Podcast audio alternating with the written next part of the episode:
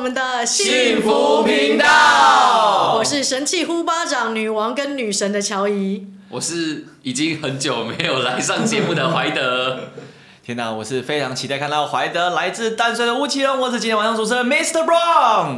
大家好，我是陈泽，认识陈让你一年多换三本存折。对，我们的陈泽金句换了。就究竟为什么是三本？非常精准，从好几本变三本呢？对。对我们接下来就是陈泽也有自己的我们的企业线哈，先大家跟就是预告一下。有没有发现爱情跟面包分分不开，所以就面包这一块就交给陈泽来负责。对，没错，有时候面包也是很重要，还要注意到火候嘛。那火候跟我们经营企业的火候也有一点点。异曲同工之妙。对，就是企业线就是讲一些创业的经过，好，那大家可以欢迎期待跟收听。那我们今天呢，好隆重邀请我们的客串主持人怀德小鲜肉，还有对，哎，你会不会紧张啊？今天录，今天录你的感情史，哎，还行还行，就就平常很常在聊。我们问的比较紧张是，哎，你现在要跟现任女友谈前女友群这件事情。这个就要看他了。哎，我们要火力全开，我们火力全开哦。对，火力全开。还有一些之前没听过、没聊过的哦。那有什么问题？哎，所以你你可以聊哈，都可以讲。就是尽量讲，尽量讲。好，我不会生气。我觉得这个问题不是他能不能聊，而是你会不会爆炸。对对对对对对，就是我的保险应该还没到期。对，这有点像他们玩过那个踩地雷，就像这种感觉。对，我们现场不会爆炸，回家就爆炸。对。对，那怀德，你可以自我介绍一下你自己吗？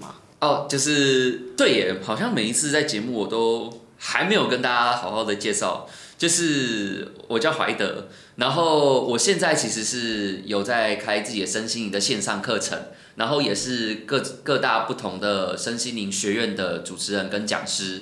那我我已经有七年接触了身心灵，已经有七年的经验了。那只是真正真正出来去开始去教课，然后开始收费啊，是从去年的时候。对，因为去年那个时候呢，其实，呃，人生发生一件大事，乔应该知道吧？对不对？就是你可以跟听众讲一下，你愿意讲的话。可以啊，可以啊，就是在去年的时候年底，因为我做了一件啊，我以为呢，来在座各位，这个为什么呢要听企业线？为什么要听陈哲？陈哲他是财商顾问嘛。各位你要知道，就是我那时候，我四年前的时候啊，我做了一个我以为是投资，但实际上投机的行为啊，所以那个时候呢，就在去年年底的时候发生事情，负债两千万。哦，所以那个时候其实曾经啊，还有要自杀，只是没有死成。对，不过人都是这样这样嘛，就是说，当你遇到了一个谷底，然后呢，当你感觉你已经完完全全，好像你的人生已经没有任何的招数了，你已经完完全全已经没有路了，可是你又不愿意放弃你自己的时候，那个时候你的潜力就会重新的开始被发挥。好，所以呢，我那个时候就决定运用我的天赋，然后站出来开始来讲身心灵。那我当初啊，其实七年前会接触身心灵。原因其实也很好玩，就是一般人呢、啊、会接触身心灵，通常都是为了什么？散播希望，分享爱，呃，或者是疗愈心灵嘛之类的，疗愈自己。因为我觉得现在社会其实非常多人，呃，不论是因为跟家人啊，或是另一半，又或者是跟同事之间，或多或少会造成心理的一些阴影或创伤，所以现在社会其实非常多人是需要呃身心灵这一块的一个疗愈。对，嗯、但是。我那时候会接触身心灵是二零诶二零一六年嘛，那那时候是因为我那时候在做直销，然后我那时候接触身心是因为我觉得如果我学会什么哇吸引力法则哈，我如果学会怎么样显化财富。哦，那我事业就会如何如何。我是因为这样子才开始接触。我以为怀德那时候是因为要显化各种女友哎。哎、欸，其实其实被你这么一说，那时候交很多是不是？没有啦，不是啊。二零一六年，今天不是说开放吗？怎么突然变没有了？我我，我那我那个时候有一任哦，我那时候有一任，可是就是就是等一下可以跟各位分享。所以那一任是显化是台面上的女友，那有没有显化非女友的？没有没有没有，那个我那个时候还很正常，好不好？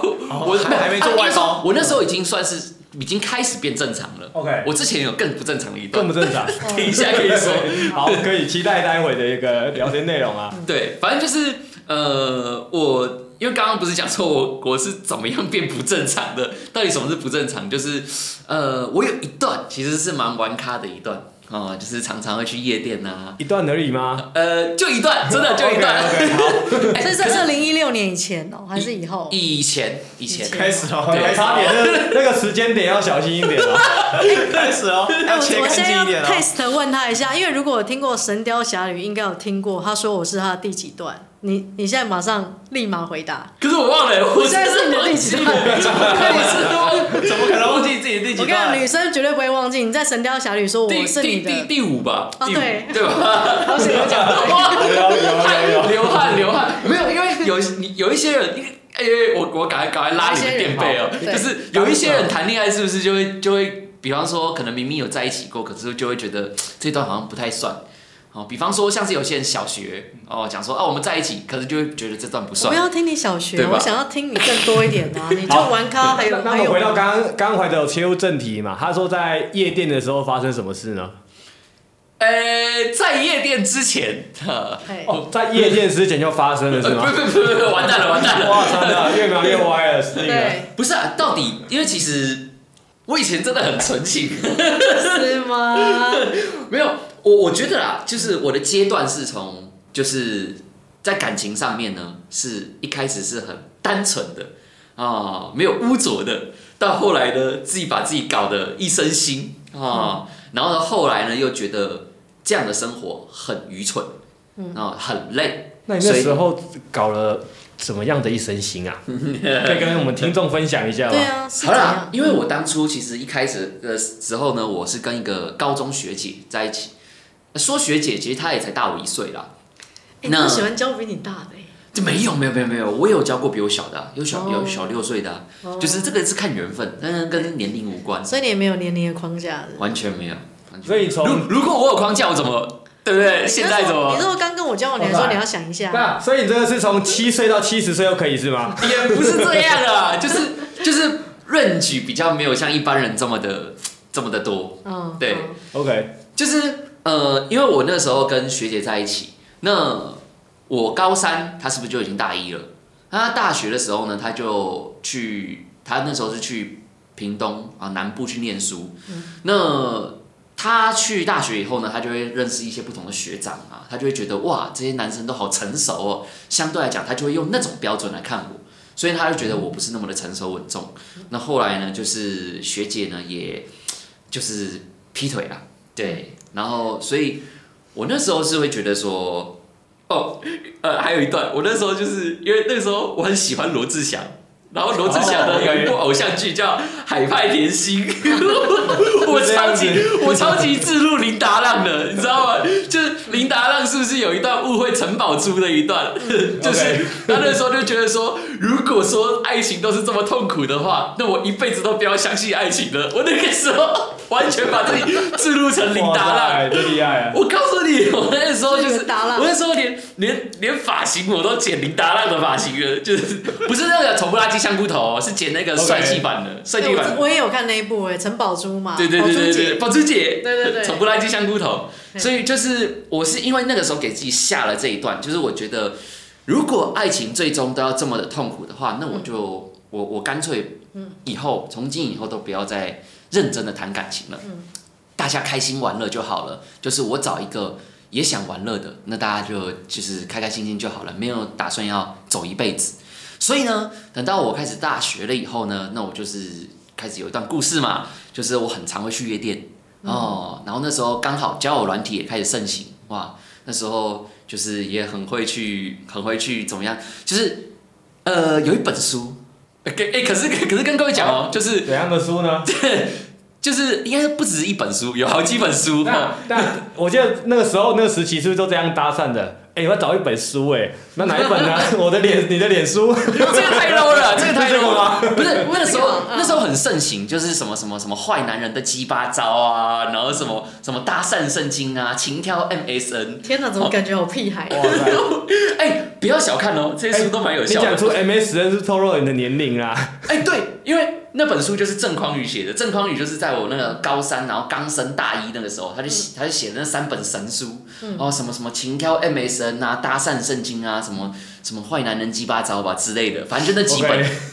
然后我就学坏了嘛，就是学，哎，我不是说正光也是坏的，我是说就是我自己不小心学偏了。你是被学姐刺激到是不是？对啊，哦，那你那时候开始去跑夜店，后来你做过哪些事情啊？哦，就是我，看我跟你们讲，就是其实哦，在夜店，就是会去夜店的人啊，多少都会有一点期待，嗯，就是不要去，不要想的很高尚，说什么啊，我只是去玩、去跳舞、去喝酒，没有，哦，多少都是会希望看到，就像看能不能认识帅哥，能不能认识正妹。好，既然都已经是你情我愿的状态了，那去的时候，那就那我是直接很开门见山的。去的时候，我就你知道吗？那时候再烂的把妹招。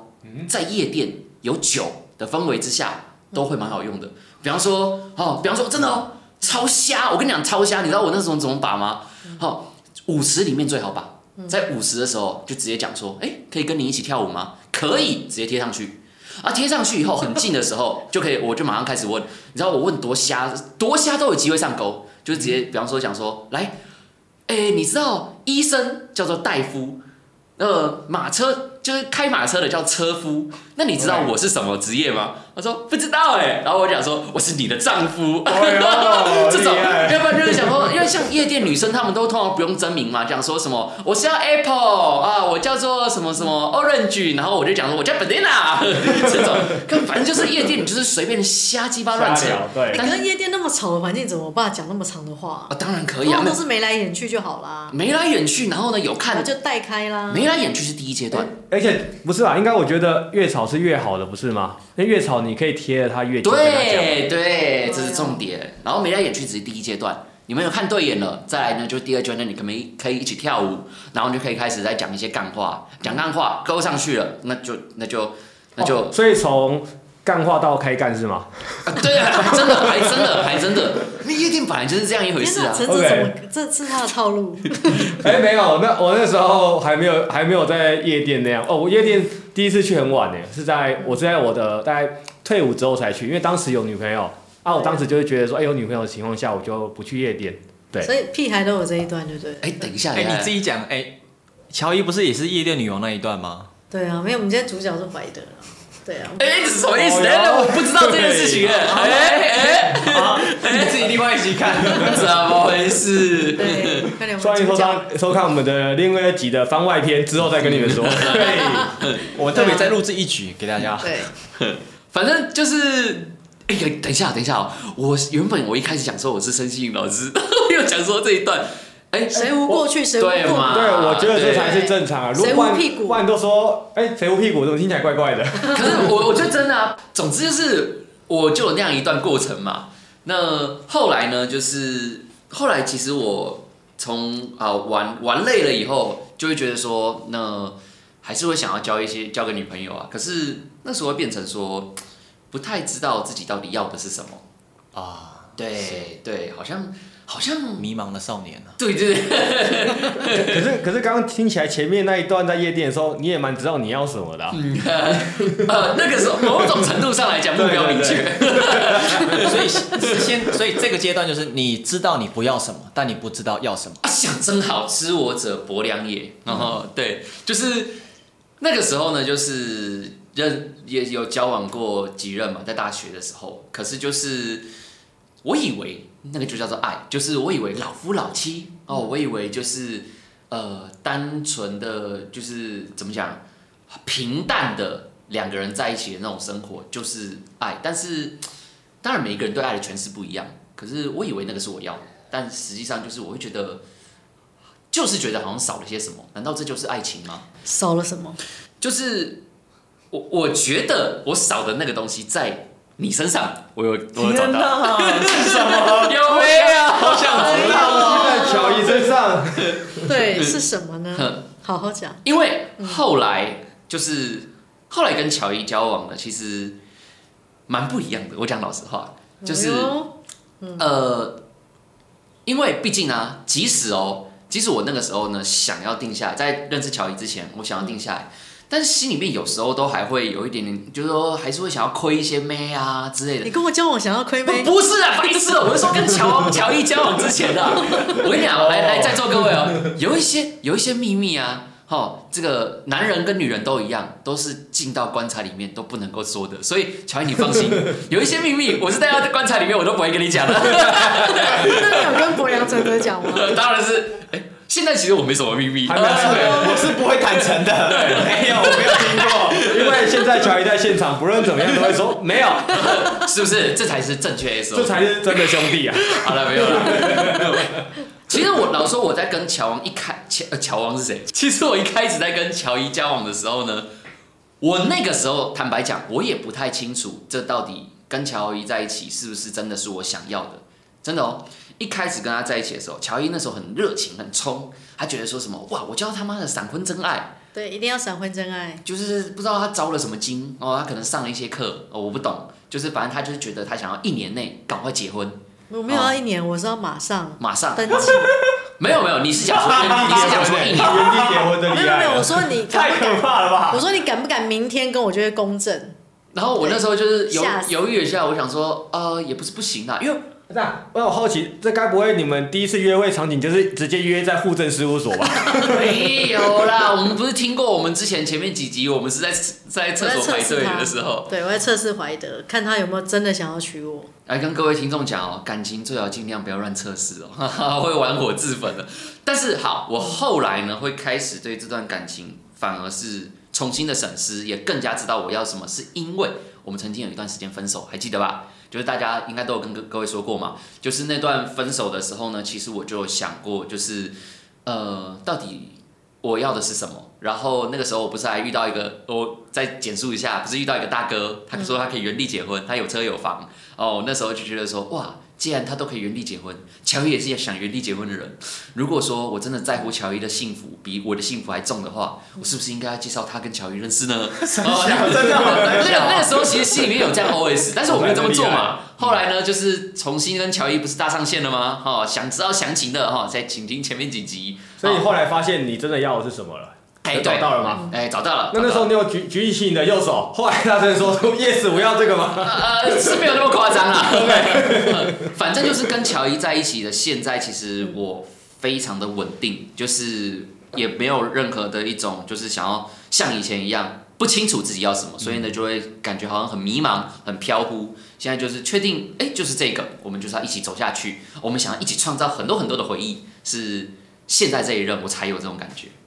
哎，我其实蛮好奇的，因为之前我有跟听众分享过，怀德有一只宠物嘛，哈，黑贵宾母的，哈，现在九岁嘛，对不对？对。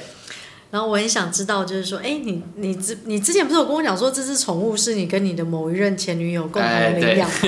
你怎么没有讲到这一段呢？怎么了吗？没有啦，就是那个时候。其实这有什么好讲？因为那个时候他就吵着要养狗，我这我就觉得说养狗好像需要很多的照顾啊、责任啊。他讲说没关系啦，他有养过啊。然后我就想说好吧，那就用领养的好了，因为我不想要买嘛。就是然后呢，那时候呢，网络上就有一只，就是它是雪纳瑞混黑贵宾，因为他喜欢雪纳瑞。然后然后我就，可是我觉得雪纳瑞很丑。他就看到说雪纳瑞跟黑黑贵宾混血，他就蛮喜欢的，所以那时候我们就去领养。领养 Q 猫的时候他才三岁，然后呢就是故事大概是这样。只是后来我跟他分手以后，我也搞不太清楚为什么后来他就就是没有想要继续养 Q 猫。那我那个时候，诶，因为这段要讲有一点有一点小长，我简单讲一下，就是那时候呢原本也想过说，诶，既然这样，是不是要把 Q 猫送回给原主人？可是那一天要送送。原本有这个打算的时候，Q 猫好像知道，所以我一直要给他套项圈的时候，他完全不给我套，躲在笼子里面，死都不给我套。我那时候就觉得，我那时候就开始哭，我就觉得说好奇怪，就是怎么才跟他才跟 Q 猫相处个一阵子，然后我好像就真的爱上了这只狗狗。所以呢，我那时候就决定，好吧，既然前任不想养，那我来照顾你好了。所以呢，我跟 Q 猫就是从那次，我们就。我才愿意把我的心完全的深入在 Q 猫身上。你是第一次养宠物那时候？呃，狗狗。对，对吗？对。我其实第一次看到我们的宠物 Q 猫的时候，我其实是蛮害怕的，因为我本来就是很怕狗嘛。而且那时候怀德养 Q 猫的时候，真的很瘦很小，黑干瘦，因为它就是黑贵宾嘛。那我之前有讲过，我小时候是黑干瘦嘛。其实我从呃，就是宠物有看到我自己，就是我当时小时候，我妈妈也都不赞美我嘛。然后我那时候看到 Q 猫的第一眼，我想说，怎么长得那么丑？一点都不可爱。哪里丑？然后怀德就说：“哎、欸，你不要这样讲，他会伤心。”后来我就惊觉说：“哎、欸，对啊，我在跟 Q 猫讲话的时候，很像是我妈妈小时候在跟我讲话。嗯，对，所以从养这只狗，我也看到自己内在小孩的自己。所以后来我跟 Q 猫就是都会不断的赞美他说：“哦，Q 猫好漂亮，Q 猫好可爱。”好，然后 Q 猫就是很聪明啊，很棒啊。我还要写一首 Q 猫歌，每天早上都要唱给他。有，我有听过。哎，对，我觉得这点真的蛮重要。嗯、就像很多其实很多父母在跟小朋友讲话的时候，其实小朋友其实会一直。记得，然后长大后，他其实会，呃，就是会不自觉的，他也变成跟父母一样的角色，在跟别人讲话。对，所以这个真的蛮重要。嗯、而且像，呃，好比刚刚有讲到 Q 猫嘛，那 Q 猫他其实我觉得他一定也知道，就好比你对他讲什么，他就会长成什么样子。像后来，我觉得乔伊蛮棒的、啊，就对他开始讲一些说、呃、Q 猫蛮可爱啊等等的。那确实，我们看到 Q 猫的时候，就是一个蛮可爱的一个黑黑贵宾了。对，因为那时候就呃，因为很瘦嘛，都摸到骨头嘛。那我我之前就有讲过，因为我很不敢摸宠物，就是会摸到那个骨头，所以后来我就是用爱灌爆它，我就把它养的很可爱，肥嘟嘟的这样。所以我都会说它就是胖嘟嘟、熊嘟嘟，因为黑色的嘛，很很像熊这样子哈。然后我之前写的歌哈，我也可以唱给大家听一下。我就会说 Q 摸包，Q 摸包，Q 摸你是妈妈宝，每天大概就重复这样哈。然后有妈的孩子像个宝，就大概这样跟他就是每天哈，然后摸他的头，因为我们的狗有个摸头杀。这样子啊，对，硬要摸头。对，那怀德呢？因为刚开始都是他在养嘛，最后就是我比较溺爱他啦。对，我比较爱这只狗这样子。对，那我自己还有帮怀德自创一个他的怀德的自我介绍。哎，你们有听过吗？这没有，可以可以可以可以可以不要 吗？我们就让怀，我们就让我们小鲜肉怀德尴尬到底哈！我都我都常常帮他自我介绍说，怀德怀德真可爱，人间又人爱，阳光灿烂，身体好，用过都说好。哎，是不是跟我俩很像？你之前不是那一集感情也说用过都说赞，有没有？到底在讲什么？是是那一段哦，是身体这一段哦，大家澄清一下。对，哎，怀德，你有想要再补充一些感情的吗？就差不多啊啊，啊，就这样而已哦。对，我刚听起来这是一个单亲爸爸遇到他现在女友的故事。对我我也觉得这个很很像是那种有没有、嗯、难得听到后母对那个前妻的小孩特别照顾。对，蛮温馨的这个。我们的 Q 猫真的很可爱，我就把它当家人呐，哈，因因为我就把它当成就是也不算一只狗啦，我就把它当成女儿在养这样子。嗯，真的。那像我也蛮好奇，像。刚刚你觉得 Q 莫很可爱的部分嘛？那我也很好奇一件事，就是你觉得，呃，乔乔伊让你愿意跟着他走下去，也可以一直把他当做呃未来一辈子的人生伴侣。应该我发现，我觉得你应该在乔伊身上，我发现他什么特别可爱的部分，让你愿意开始踏入这一段。呃，可爱的部分是有，但是会让我安定。其实有我们会发现哦，就是你跟不同的伴侣相处的时候，有一些伴侣会让你很没安全感。他就算他真的没做什么事哦，但你就会超没安全感的。但有些伴侣，你会感受得到，就是你曾经交往过让你没安全感的对象的时候，你就会知道这一任他是真的有把他的心付出。就是其实很多小地方啊，就是吃饭的时候，哎，在买东西的时候，他会想到我。然后呢，买吃的他也会想到我。就是这些东西你听起来很琐碎，但是你会感受得到这个人在乎我。而且这个人完完全全把重心放在我身上，你感受得到。当我一次又一次的，就是说觉得这个人好像，就是他也是他也是如此的安定的时候，那个能量会散发出来。所以我是因为这样，我就觉得就是这这样的这样的爱情好像真的是我要的，所以我就笃定说就是这个，对，是这样。可爱呢，当然是有的啦，我绝对不会讲说没有嘛，对不对？真的。大概是这样。那像这样的话，可以跟就是听众分享一下你怎么怎么挑选另一半？你觉得另一半构成什么样的一个条件，或是一一开始在交往前可以怎么做筛选，才能知道未来挑的这伴侣或许是一个比较好的对象？呃，筛选的话，老实说，一开始当然是在看眼缘呐，就是嗯，就是一定要看着顺眼嘛，这这是最看眼缘吗？嗯，怎么了？哎、我想说会不会？难道是这个呃这个对象特别会演，这样会演不太好吧？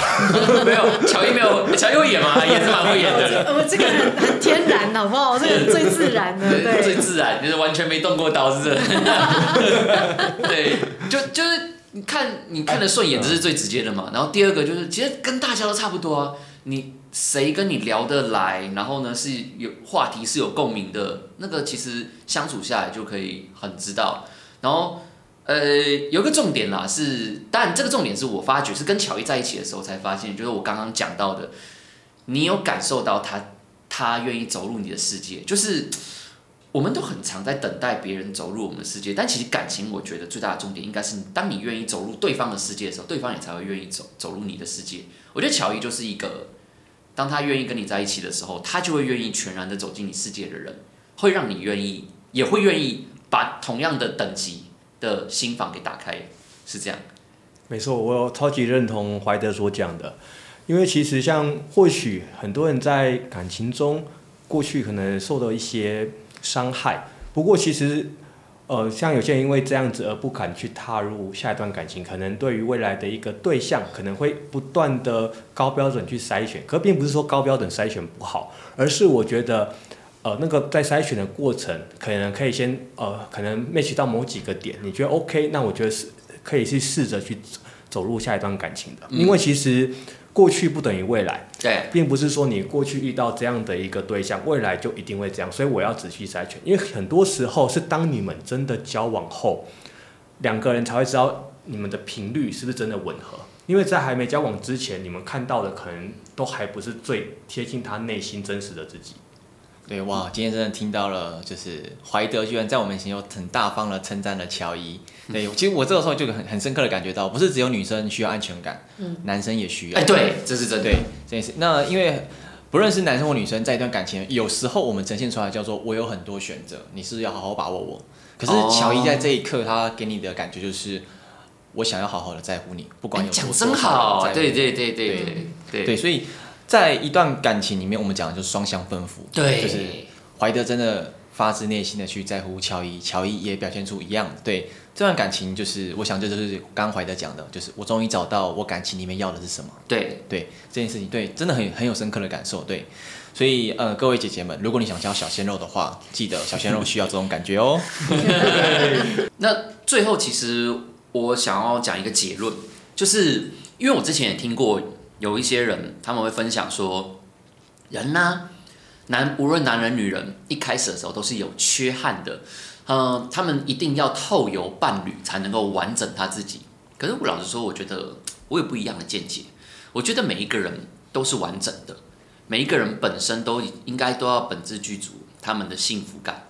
那所以对我来说，一个健全的，就是一个健全的爱情状态的人。他需要具备几种特质，就第一个，这个人要会独处，无论男人女人哦，尤其女孩子，对，这个女孩子要会独处。然后第二个就是，无论男人女人，我刚刚讲，每一个人都要有自己的秘密，对，真的真的，老实说，谁说什么什么啊？我们在一起就是彼此之间就是要没有秘密，哎。各位听众，你们如果如果听过前几集，就知道我惨痛的经验。我就是因为想要想要就是太急着想要赶快把我的感觉哦表达出来，但没有表达好，所以呢就造成一些伤害。其实这样也不太好。我不是跟大家讲说我们要要一直隐瞒着彼此啊、但我是我的意思是说，每一个人多少都还是要有自己的秘密哦。那第三个就是重点，这重点就是对我来说，夫妻关系其实就跟复健一样。我们就像是在拄着拐杖哦，可能彼此都是彼此的拐杖，但千万不要拐杖拄着拄着就变残障，懂吗？嗯，对。那最后好像你们你们是不是每一次感情幸福金句？对，对，好像结尾都会有一个什么幸福金句嘛？对，那当然送给听众有啦，这很重要哎，送给听众的。呃，其实我的金句跟我的金句是来自于我以前的老一个老师哦。他那句话叫做“人一生最重要的使命就是要幸福快乐”，对，就是这这句话，其实他支持了我到现在。嗯，人一生最重要的使命不是什么非凡成就，我觉得是重点是你要你需要幸福快乐。对，这是我的金句。哇，以上，对，非常的棒哎。有真的非常的开心，可以听到怀德在分享，因为我发现呃很多男孩子在成长成要负责任。并且要走进婚姻的的男人是一样，就是这段心路历程，对，然后非常开心可以听到怀德这么仔细的去解剖自己的内在。那我们接下来要预告我们接下来的幸福频道，那我们会邀请我们身边的好朋友来聊聊天哦。那我们目前的频道有好朋友特辑、好好说再见，以及好男人好女人系列，还有很重要的一个一个系列是什么呢？小姨。对，我们还有企业的主题哈，就接下来呢，我们会邀请各行各业的这些老板们来聊聊他们的创业经验谈。那如果你现在有想要创业，或者你正在创业哈，那我们想要让你少走一点冤枉路。没错，我觉得这一点非常重要。像近期不知道近几年大家有没有越来越常发现，或者一些书籍开始出现一些可能好，maybe 像呃斜杠。之类的这些字眼，什么斜杠青年啊，或斜杠坚持之类的。那我相信现在，因为我觉得现在应应的社会的一个现况，所以很多人可能像以往一份工作就可以做到底，或者直接做到退休。而现在很多人可能都开始有多重的一个角色扮演，可能同时间是呃某间公司的一个员工，那同时间又可能会兼职做一些什么之类的。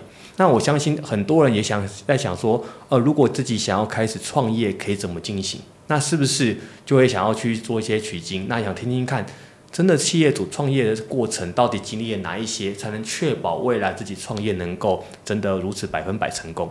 嗯，对，我们也欢迎就是企业的干爹干妈来赞助我们，对，让我们的幸福频道哦可以有更多元素的这些主题可以灵感，可以好好的发挥每个人的各自的强项。那我们接下来就是期待我们下集喽，下一集见，拜拜。